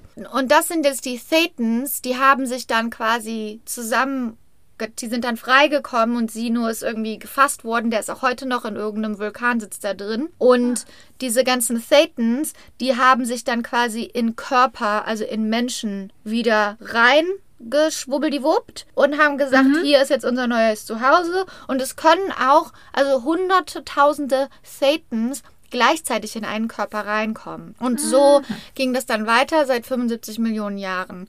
Und das ist das Wissen, was man auf OT3 bekommt. Und deshalb ist natürlich in diesen ganzen hunderten, tausenden Thetans, die in einem drin sind, sind natürlich Engramme. Ja, ja. Ne? Und, ähm, und ähm, das ist jetzt das OT3-Level bei Scientology. In dem in der Dokumentation Going Clear, da redet ja auch einer darüber, ist so ein Schriftsteller, der sagt dann so, boah, dann bin ich bei OT3 angekommen. Und das ist dann in Scientology so, wenn du bei einem neu- neuen Level ankommst, die nennen das die Brücke zur Freiheit, the Bridge of Freedom. Das sind diese ganzen einzelnen Punkte bis zum Clear. Aber man weiß, man weiß diese ganzen Informationen nicht, bis man zum nächsten Level kommt. Und wenn man zum nächsten Level kommt, werden einem angeblich Sachen gegeben, die das dann beweisen. Ne? So, und dann kommt dieser Mann in dieser Dokumentation, kommt bei OT3 an, wirklich hat Millionen von Dollar bisher in Scientology ja, investiert. das kostet alles Geld, Und- Level. Und weißt, was du da bekommst? Du bekommst die handschriftlichen Notizen von Elron, wo einfach irgendwie so ganz verrückt Sino, ähm, Planets. Und dann hat er auch, und dann hat er gesagt, hä? Wollt ihr mich verarschen? Was eine Enttäuschung, ey. Hä? Und dann hat er gesagt, das muss ein Test sein. Ein Test, um zu sehen, ob ich daran glaube. Und wenn ich daran glaube, dann bin ich verrückt. Aber die meinen das ernst? So, also wenn du immer noch an Scientology glaubst. This is where we're fucking at. Und das ist natürlich auch wieder ein Grund, wenn du da drin steckst und du glaubst daran. Die Leute, die sind da paranoid geworden. Ne? Die hatten Angst, dass die so jemanden in sich drin haben und keine Ahnung was. Also es gibt auch mehrere Berichte von Leuten, die sich umgebracht haben, weil, ähm, weil die verrückt davon geworden sind, ne? Von der ganzen Theorie. Glaube ich. So, ähm, L. Ron ist mittlerweile von England als undesirable alien erklärt worden, also ein Hm, Fremder, mhm. den wir hier nicht wollen. Ähm, jetzt ist er gerade mit seinem mit seinen drei Schiffchen in Marok äh, Marokko und er hört, dass Frankreich ihn einziehen will, dass Frankreich ihn verhaften will wegen Steuerhinterziehung. Mhm. Und dann sagt er, ja, da muss ich wohl mal wieder fliehen. Also flieht er nach äh, Queens, New York, Mhm. ähm, in, ein ganz kleine, in eine ganz kleine Wohnung da. Er war jetzt bereits jahrelang auf See, okay? Also das ging jahrelang so mit der Sea Org. Jetzt ist er in New York, um sich vor Frankreich zu verstecken, vor der IRS in Amerika. Also der wird überall, ist der Person of Interest, ne? Der ist da in einem kleinen Apartment mit seinem Personal Assistant und guckt erstmal wochenlang nur Fernsehen, weil der hat ja alles verpasst über die Jahre. Stimmt. Ähm, und anyway, er ist- jetzt quasi ein Jahr, geht er sich verstecken. Ne? Und dann sagt er, okay, das war's. Ich glaube, die Leute haben wieder ein bisschen losgelassen. Ich gehe wieder auf die See. Also, Elron ist wieder auf dem Meer mit der Sea Org. Jetzt kommt die Operation Snow White. Denn Elron hat, wollte wissen, was hat, was hat das Government, äh, was Government, äh, der Staat, Regierung. was hat die Regierung gegen mich? Was gibt es? Was haben die für immer Informationen über Scientology? Und das Wichtigste ist ja für ihn immer noch, diesen Tax-Exempt-Status zu bekommen, weil er hat auch bis jetzt immer noch keine Steuern gezahlt auf seine Millionen von Dollar.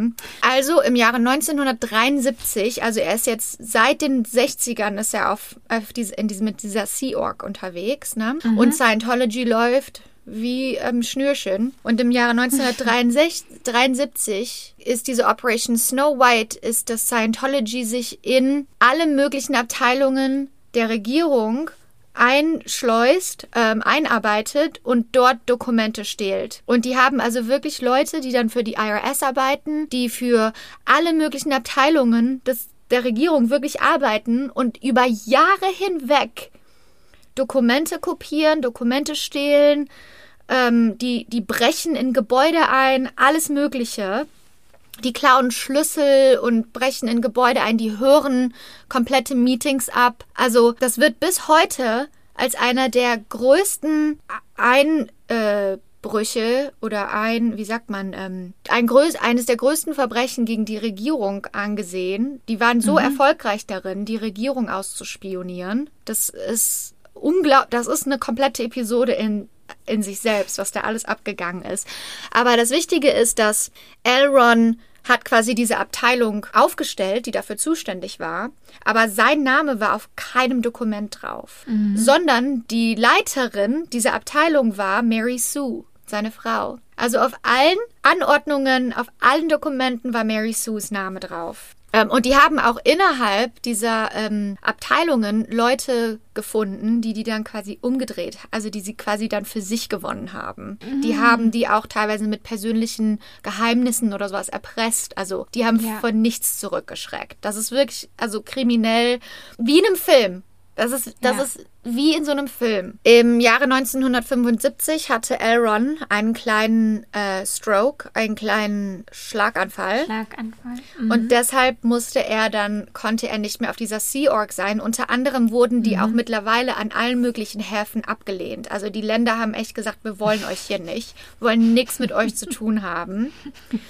Und deshalb war es Zeit, wieder nach Amerika zurückzukehren. Wie gesagt, die IRS war hinter ihm her, also alle möglichen Leute waren an ihm interessiert. Und deshalb hat er sich in Florida reingeschmuggelt nach Amerika. Also der wollte eigentlich nicht, dass irgendjemand weiß, dass er da ist, ne? Okay. weil jeder ihn, weil jeder ihn, FBI, IR, IRS, die war, hatten alle Interesse an ihm. Und Ja. seitdem, also seit 1975, hat er sich in Florida reingeschlichen reinge, ähm, und war seitdem auf der Flucht bis zum Ende seines Lebens. Krass. Dort in Clearwater in Florida hat er dann ein Hotel gekauft für 2,3 Millionen Dollar und das wurden dann die Headquarters von Scientology, sind es ja auch heute noch. Bis heute, ja. Ja, und dort war er dann mit seiner Frau Mary Sue und die haben auch alles versucht und er hat auch alles Cash bezahlt, aber sein Name war nirgendwo drauf, weil niemand sollte wissen, dass er da war. Dann war er aber bei einem ähm, Tailor, also einem Maß, ähm, Schneider, Ah, um sich einen Anzug anfertigen zu lassen. Und dieser Schneider hat irgendwie gesagt, dass er totaler Fan von Science Fiction ist. Und da konnte Elron sich einfach nicht helfen. Er musste einfach sagen, dass er der L. Ron Hubbard ist. Mhm. Musste er einfach sagen. Und dann ist dieser Schneider nach Hause gegangen, hat seiner Frau Bescheid gesagt, die hat allen möglichen Leuten. Und dann hat sich das darum gesprochen und innerhalb von kürzester Zeit stand da ein Journalist vor seiner Tür und jetzt war das Geheimnis quasi raus. Dann ähm, musste er natürlich wieder fliehen. Dann ist er mit seiner Frau nach DC geflohen. Äh, Washington DC war aber nicht so eine gute Idee, weil da war ja das äh, Project Snow White noch im vollen Gange gerade. Ja. Und ähm, dann war es auch so, dass ein paar Leute, die Teil dieser Operation Snow White waren, wurden gebastelt, wurden aufgedeckt. Und dann kam das FBI wieder rein, hat gesagt, was hier los? Und dann haben die so langsam angefangen, diese Operation Snow White aufzudecken und diese Connection zu Scientology herzustellen. Okay, also das war jetzt im Gange. Dann hat Elron gesagt, dann gehe ich halt nach Kalifornien. Jawohl. Mal wieder. Sunshine State. Sunshine State. Ähm, in den 70ern war nämlich auch genau die Zeit, als Scientology in Hollywood mega populär wurde. Ähm, Im Jahre 1969 wurde dieses Celebrity Center für auf Scientology hier gegründet. Wie du ja weißt, hier gibt es alle möglichen, hier gibt es Kirchen, hier gibt es an jeder Ecke irgendwas von L. Ron Hubbard oder Scientology. Und Scientology hat sich halt gedacht, was wir brauchen, sind berühmte Gesichter, die zu der Kirche gehören, damit wir populär werden und damit wir halt legitim angesehen werden und damit wir offiziell eine Religion sind. Und der größte Star in den 70ern bei Scientology war äh, John Travolta. Ja. Das war so das Gesicht von Scientology. Der kam auch zu Gerichtsfällen und hat dafür die vorgesprochen und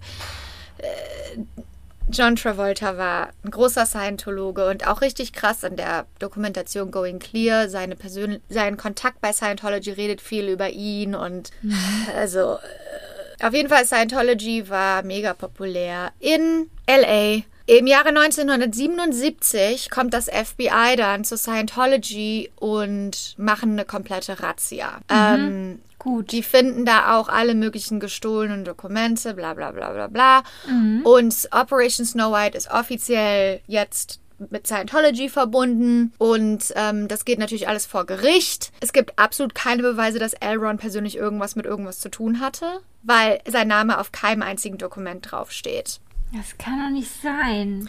Also während Mary Sue und alle möglichen Scientology-Leute vor Gericht stehen, zieht L. Ron auf eine Grapefruit Farm in Kalifornien und fängt an, Filme zu machen, Filme zu produzieren. Ach, Leute. Ja, also. Er ist jetzt voll äh, Hollywood-Scientologe, aber alle, alles in Hiding, ne? Also keiner weiß, wo der ist. Ähm, die Filme sind auch ganz schrecklich. Also der hat ein paar, der hat ein paar Bücher geschrieben, die auch später richtige Hollywood-Blockbuster wurden. Aber die Filme, die da produziert werden, waren so, so, so Sachen, wo das FBI äh, infiltriert und abge explodiert ist und sowas alles. Also eigentlich seine Wunschvorstellungen wollte er wieder Ja. durch Geschichten ins Leben rufen. Er hat sich auch gar nicht mehr für seine Frau interessiert, ne? Also der war ja natürlich auch bei keinem einzigen, bei keiner einzigen Anhörung und so. Äh, Sie wurde am Ende zu fünf Jahren Haft verurteilt. Andere Leute sind auch ins, also an zehn weitere Leute sind ins Gefängnis gegangen, aber nicht L. Ron. Unglaublich. Er ist doch der Chef da. Ja, er hat seine Frau auch nie wieder gesehen. Du musst natürlich auch wissen, also die ganze Zeit über läuft diese, ähm, gibt es diese Regel Fair Game. Das heißt, jeder, der versucht, an Scientology ranzukommen, die werden alle zerstört. Die werden, da gibt es richtige Abteilungen in Scientology, die sich nur darum kümmern, Geheimnisse von den Leuten rauszufinden, die Familien von Ja. den Leuten zu finden, irgendwelche Tiere zu vergiften. Also, das ist richtig, richtig krass. Ganz gefährlich ist das. Die, die, die streiten das natürlich alle ab, ne? Aber es gibt genug Beweise. L. Ron ist jetzt quasi auf der Flucht. Er und ein paar von diesen Messengern, ne? Diese Messenger gibt es immer noch. Also einer dieser Messenger, die mit ihm jetzt ständig auf Flucht ist, ist David Miscavige. Ein junger Teenager namens David Miscavige. Ja. Er wurde in Scientology reingeboren. Seine, seine Eltern waren Scientologen. Und äh, den Namen kennt man, weil man weiß, dass David Miscavige heutzutage der Chef von Scientology ist. So hat er den kennengelernt. Also, obwohl es in L. Ron Hubbards Leben viele Leute gab, die direkt unter ihm waren, vom Rang her, kam David Miscavige rein und hat sich da richtig, der hat sich richtig in die Good Graces von L. Ron quasi ähm, reingeschlichen in den letzten Jahren von L. Ron. So, wo sind wir jetzt? Die Mary Sue ist ins, Gefängnis gegangen, die kam auch irgendwann wieder raus. Äh, Scientology wird immer größer. Er, L. Ron ist auf der Flucht, also keiner weiß wirklich, wo er ist von Scientology. Dann am, am 19. Januar 1986 äh, gibt es das, das letzte offizielle Wort von L. Ron. Und zwar, er promotet sich selber zum Admiral. Fünf Tage später stirbt L. Ron Hubbard an einer angeblichen Ge Gehirnblutung. Im Alter von 75 Jahren. Das weiß man aber halt nur von diesen Messengern. Ne? Ein paar Tage später hat David Miscavige 1800 Leute im Hollywood Shrine Auditorium, 1800 Leute, Scientologen zusammengerufen und hat ihnen die Nachricht überbracht, dass Hubbard seine, sein Research auf der Erde vollendet hat und dass er deshalb seinen Körper hinterher, hin, hier lassen musste, um weiteren Research zu machen, aber dafür dient ihm sein Körper nicht mehr und er hat ein weiteres Level von OT erreicht, also er ist gestorben. Und Miscavige hat es dann auch geschafft, also alle möglichen Leute, die eigentlich über ihm drüber waren oder die auf der gleichen Ebene waren mit ihm, hat er irgendwie geschafft, dass die nichts mehr zu melden hatten und hat einfach Scientology übernommen. Und viele Leute sagen auch, dass das, was Scientology heute ist, ist eigentlich viel schlimmer noch, als es damals war. Und das ist alles wegen David Miscavige. Also David Miscavige, sagen viele, ist noch schlimmer als L. Ron Hubbard. Weil so schlimm L. Ron Hubbard auch war, also der war ja definitiv in irgendeiner Weise verrückt, aber das war für ihn eine Ideologie, an die er auch geglaubt hat. Er wollte natürlich Geld machen damit, aber irgendwie hat er auch daran geglaubt und David Miscavige hat das alles genommen und noch schlechter gemacht. Also es gibt so krasse Geschichten von David Miscavige und seiner Frau, die man seit Jahren nicht mehr gesehen hat Ja. und also katastrophal. Ähm, das war das Leben von L. Ron Hubbard. Heutzutage gibt es natürlich auch alle möglichen Celebrities. Also John Travolta war so der, das Gesicht von Hollywood Scientology in den 70ern. Später kam natürlich, wie wir alle wissen, Tom Cruise. Ja. Andere Leute sind Elizabeth Moss, was ich ganz, ganz komisch und schlimm Ja. finde. Ich meine, du bist die Hauptdarstellerin in Handmaid's Tale und dann bist du Scientologin. Äh, Tom Cruise natürlich, Juliette Lewis, Kirstie Alley, Beck, Jenna Elfman, Jason Lee, Chloe Feynman von SNL. Ähm, alle möglichen Celebrities sind Teil von Scientology. Und die haben auch hier eine Produktionsfirma, ne? Die heißt Golden Era. Ich habe einmal aus Versehen einen Job für die gemacht. Alina! Am Anfang, als ich in LA war. Wusst, das weiß man nicht. Da steht einfach nur Golden Era Produktion. stimmt. Und da war Die ich da. tarnen Mhm. sich. Da war ich da in so einer Werbung für Scientology drin. Oh mein Gott, das ist schrecklich. Also ich, ich glaube, das waren so ganz viele Leute, man musste einfach nur so gehen und so vor dem Gebäude daher. Und ich habe das nicht gecheckt, bis ich da war bei dem Job, ne? du kommst in die Hölle. Und ich kriege auch ständig irgendwelche Cast, also man, man kriegt das ständig in den E-Mails hier, diese Casting-Aufrufe von Golden Era, das poste ich mal bei uns auf, dem, auf der Story oder so. ja. Aber ähm, Aber die haben, die haben aber mehrere so Organisationen, die noch unter Scientology sind. Zum Beispiel auch so ein Anti-Drogen-Programm haben die doch. ja, Und wenn du da auf die Seite gehst, du erkennst ja nicht, dass nee, das mm, Scientology ist. Also wenn du einfach irgendwie googelst, äh, Entzug machen oder so, dann kommst du auf die Seite Ja. und dann, Ziehen weil das sieht alles da so ganz rein. Mhm. toll aus und das hört sich super an und dann ziehen die halt so die Leute da rein. Ja. Das ist richtig gefährlich. es ist richtig gefährlich. Und äh, man hat ja auch gesehen, also in der, ich weiß nicht, ob du mal Episoden gesehen hast von Leah Remini's Serie gegen Anti, äh, gegen Scientology. Und da, also die, was die Leute da erzählen für Geschichten, wie die von ihren Familien getrennt wurden, wie sie gezwungen wurden, Abtreibungen zu machen, denen werden ja auch die Ja. Kinder abgenommen, die werden in der eigenen Abteilung gehalten, Ja, die genau. dürfen nicht ins Internet. Äh, also das wurde natürlich mit dem, mit dem Internet wurde das natürlich immer schwerer für Scientology, die Leute von der Außenwelt abzuhalten, aber die haben natürlich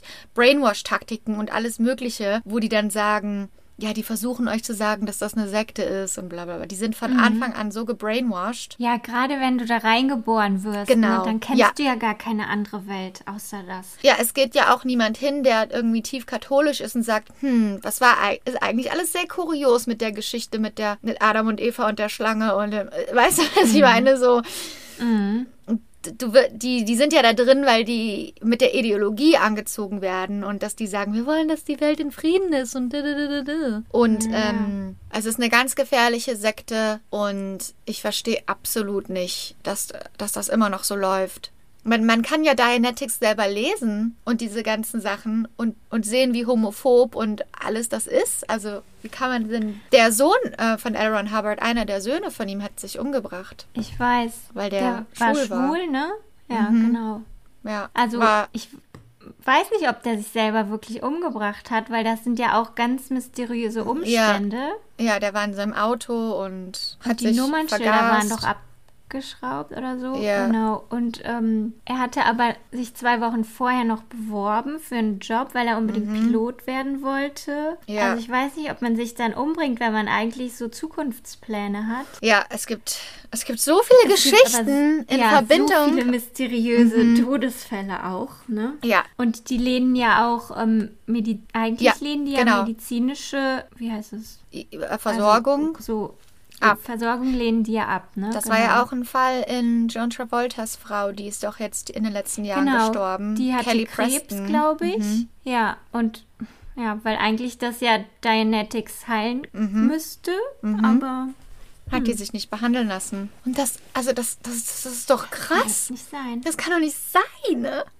Aber ähm, die Lea Remini, die hat ja auch einen Podcast, der Mhm. heißt Fair Game mit noch einem anderen Aussteiger von Ja. Scientology. Ja, das war einer, der, ähm, der war so die rechte Hand von David Miscavige und der hat viele von diesen Attacken ausgeführt innerhalb von Ja, genau, Scientology. der war bei diesem Geheimdienst, den Mhm. wir haben. Also die haben ja diesen eigenen Geheimdienst quasi. Ja.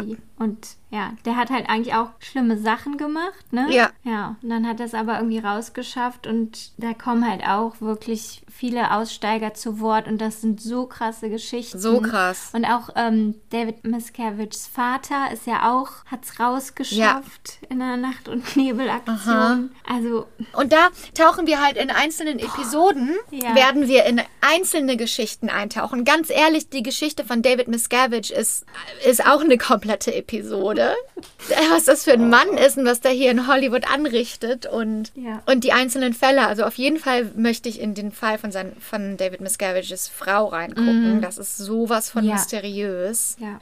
Ähm, aber da kommen wir dann zu in einzelnen Episoden. Jetzt wissen wir, wo kommt Scientology her, wie Mhm. ist das hier in Hollywood gelandet und ähm, ja, es weiß auch Machen wir keiner. erstmal eine Pause. Brauchen wir erstmal eine Pause. Es weiß auch keiner die offizielle äh, Zahl von Mitgliedern. Ja. Weiß man nicht so richtig. Aber auf jeden Fall viel zu viele.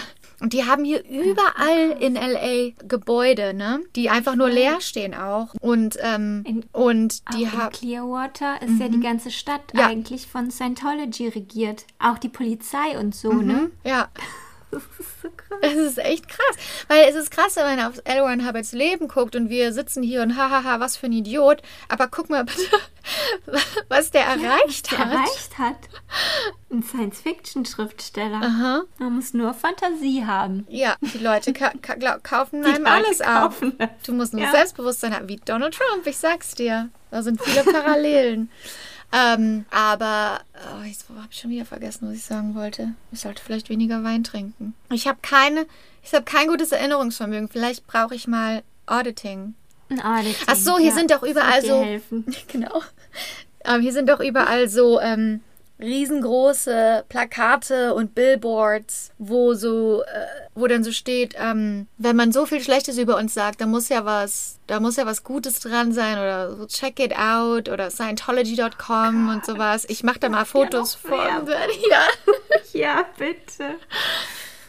Oder da steht einfach nur so, da steht einfach nur so ganz groß neugierig Fragezeichen und dann so Scientology.com, weil Leute sind natürlich neugierig, aus was für Gründen Ja. auch immer, ne? Ja, aber ähm, genau. Oh, ich bin froh, dass das jetzt alles. Ich hab, du Lass kannst. es los, Alina. ich muss Lass es loslassen. Gib's raus. Goodbye. Elron. Ja, jetzt habt ihr alle da draußen euren Blueprint dafür, wie man Jetzt erfolgreich. müssen wir damit klarkommen. Ja, Irgendwie. Oh Okay, bevor wir gehen, äh, wollen wir das Motto der Woche ähm, hier preisgeben. Wir gehen mal wieder mit meinem Tageskalender.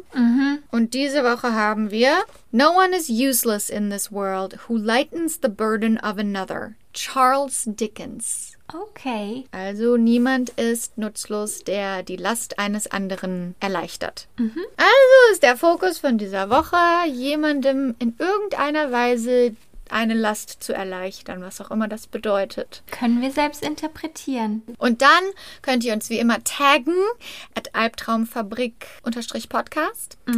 Und natürlich wie immer, wenn euch unser Podcast gefällt, erzählt es euren Freunden und äh, abonniert uns. Und wenn ihr nicht genug kriegen könnt, kommt rüber zu Patreon. Da gibt es zwei Zugaben pro Monat. Und ich glaube, das war's. Das war's. Vielen Dank fürs Zuhören und, Gute Nacht nach Köln. und guten Morgen nach Hollywood. Ciao.